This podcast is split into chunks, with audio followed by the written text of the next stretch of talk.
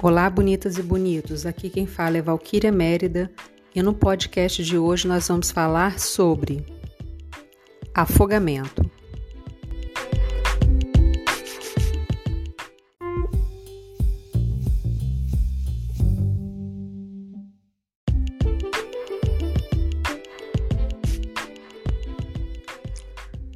Antes de qualquer esclarecimento, vamos a uma importante questão. Os acidentes envolvendo água são, na maioria das vezes, mais perigosos que os outros, pois, se o socorrista não, não agir de forma correta, ele também poderá se afogar. A primeira coisa é nunca tentar salvar a vida de outra pessoa se você não for um profissional capacitado ou um exímio nadador. O cenário de um afogamento é basicamente assim. O banhista encontra-se tipicamente em posição vertical, com os braços estendidos lateralmente, batendo com os mesmos na água. Indivíduos próximos da vítima podem achar que ela está brincando com a água. A vítima também pode submergir e imergir sua cabeça várias vezes, enquanto está lutando para se manter acima da superfície. As crianças geralmente resistem de 10 a 20 segundos em tal luta, enquanto os adultos resistem por até 60 segundos antes da submersão completa.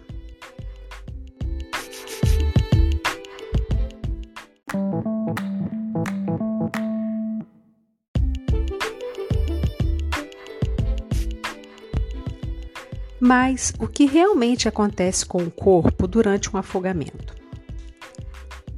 Em uma recente matéria publicada na revista Super Interessante, nós temos um dado bem significativo. A pessoa aspira muita água, que encharca os pulmões, causando asfixia, inconsciência e até a morte. O afogamento é a quarta causa de morte acidental em adultos e uma, de, uma das três principais causas em criança por ano acontecem cerca de 500 mil afogamentos no mundo. Entre os adultos, metade dos acidentes está relacionado ao consumo de bebida alcoólica, enquanto na infância o afogamento ocorre por falta de vigilância dos responsáveis. A falta de conhecimento no local do mergulho e o excesso de confiança e a exaustão ao nadar também são outros motivos que provocam esse tipo de acidente. No início do afogamento, a pessoa se debate tentando se manter na superfície. Ela aprende a respiração o quanto pode, pode conseguir. Sem querer, no entanto, pequenas quantidades de água são engolidas, o que provoca o fechamento da laringe, órgão situado entre a traqueia e a base da língua. Esse é o mecanismo de defesa do corpo para que a água não inunde os pulmões. Depois de alguns minutos, a laringe relaxa e a pessoa involuntariamente respira debaixo da água, aspirando e engolindo grande quantidade de água. Parte do líquido vai para o estômago e o restante segue o mesmo caminho do ar, percorre a traqueia e chega aos pulmões, passando para os bronquíolos e os alvéolos.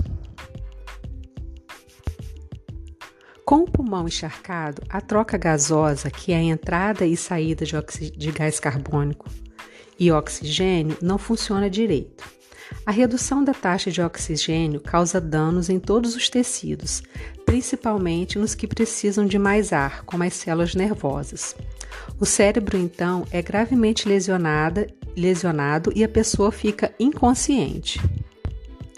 A partir do momento que a água chega nos alvéolos, ela entra em contato com o sangue e penetra nos glóbulos vermelhos e eles ficam destruídos.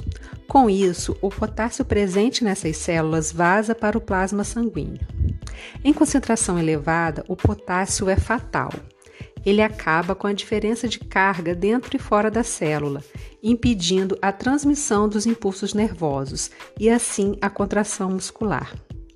Com isso, o coração pode parar de bater. Quando ocorre a parada cardíaca, a pessoa morre e ocorre uma grande quantidade de líquido que é absorvido e que entra no corpo, fazendo então com que o cadáver fique inchado, fique pesado e afunde. Quando o indivíduo está vivo, ele boia, porque ar, ocorre ar dentro dos pulmões. Mas, a partir do momento que ele sofreu a parada cardíaca e a morte, o corpo dele ficou encharcado de água e ele afunda. Depois de um tempo com o corpo submerso, o cadáver começa a entrar em processo de decomposição.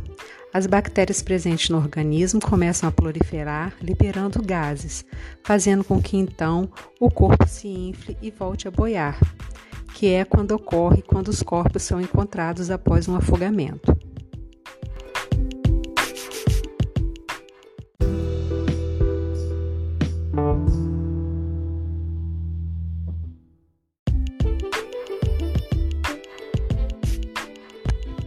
Para, que evitar, para evitarmos que esse cenário trágico aconteça, ao primeiro sinal de afogamento, nós devemos chamar o Corpo de Bombeiros e discar 193.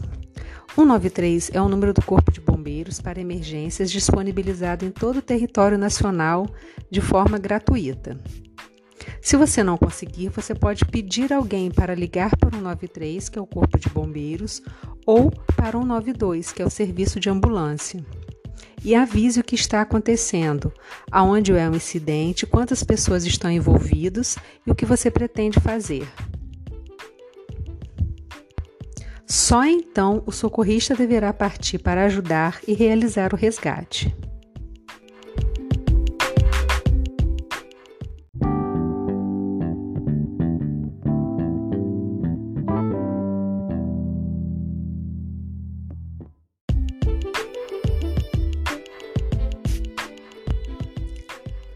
Caso o socorrista não domine bem a natação, ou se ele não for um salva-vidas profissional, é importante que o socorrista, neste caso, encontre uma maneira segura de resgatar a vítima do afogamento e preservar a sua própria vida.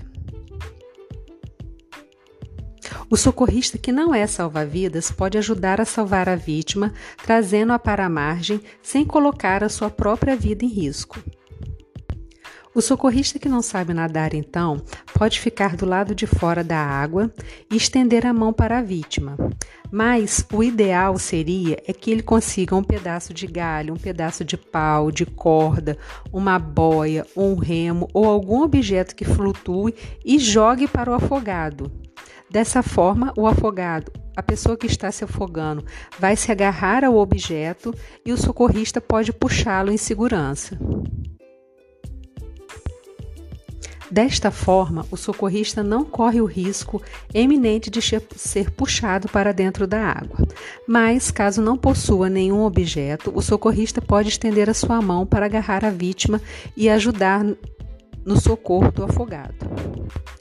Só entre na água se for extremamente necessário. E principalmente se você souber nadar.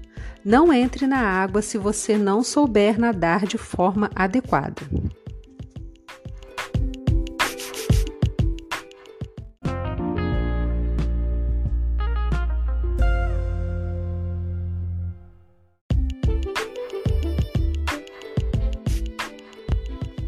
Procedimento quando o socorrista sabe nadar adequadamente.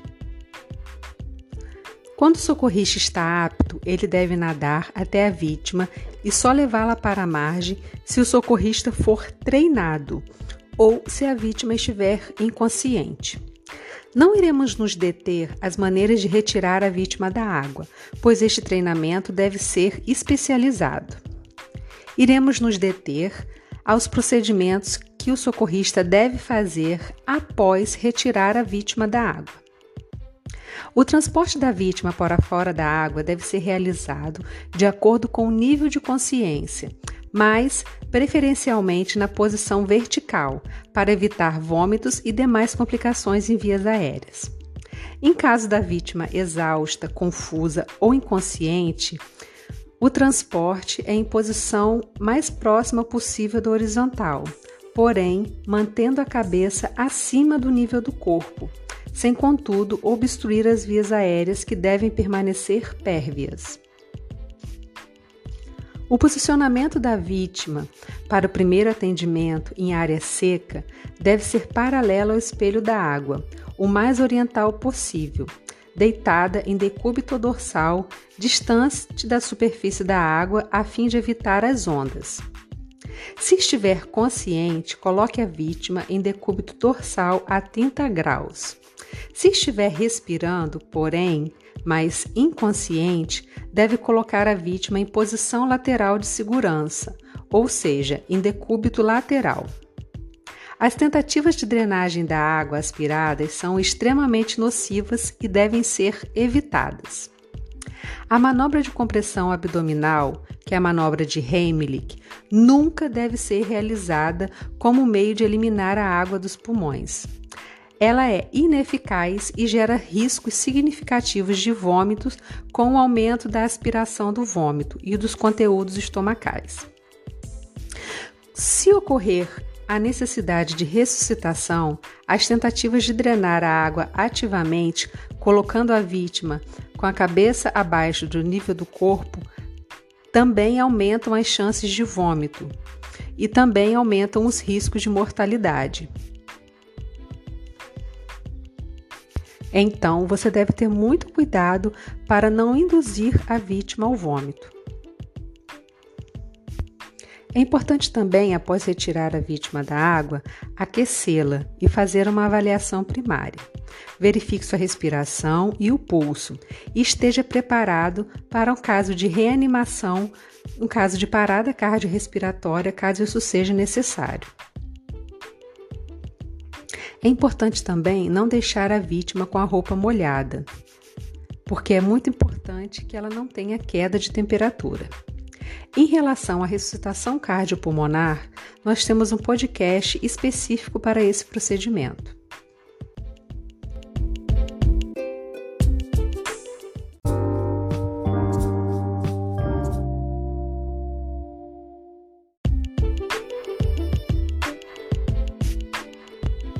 Vejamos algumas medidas para evitar o afogamento, porque mais importante do que saber como socorrer um afogado é evitar o afogamento. Nós devemos ter um cuidado muito especial com as crianças. E nesse caso, nós vamos começar falando sobre os bebês. Eles nunca devem ser deixados sozinhos durante o banho ou qualquer superfície líquida.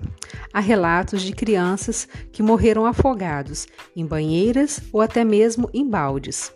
Isso é muito perigoso em casos de bebês, por isso, não deixe os bebês sem supervisão. Para as crianças um pouco maiores, além desses cuidados que nós devemos ter Deve-se também estimulá-las a assumir uma responsabilidade da sua própria segurança. É muito importante ensinar as crianças a nadar e a boiar, e elas devem compreender que nunca devem entrar na água sozinha, sempre tem que ter a supervisão de um adulto. Em relação aos adultos, eles devem prestar muita atenção em áreas onde as condições não são favoráveis para o nado. A pessoa também deve estar ciente das suas capacidades e limitações, principalmente quando suas funções normais estiverem comprometidas, por exemplo, com o uso de drogas, medicamentos ou bebidas alcoólicas. Qualquer nadador deve estar apto a nadar diagonalmente a uma corrente que o pegou na contramão da mesma. Ou seja, se você estiver no mar e estiver com problemas com relação às correntes, nunca nade de volta pelo mesmo caminho que você veio. Procure nadar lateralmente a corrente para não ser novamente pego pela corrente de retorno, ou seja, tente escapar lateralmente. Dessa forma, você não, vai, não será pego pela corrente de retorno e será mais fácil de você sair de um risco de afogamento. Cuidado e prevenção são extremamente importantes nesse caso. Vítimas de afogamento podem apresentar problemas respiratórios posteriores. O mínimo de água que entra nos pulmões pode causar irritação com inflamações das vias respiratórias. Então, independente da idade e do estado da vítima, mesmo que ela pareça recuperada, é de extrema importância levá-la ao hospital para que ela seja avaliada.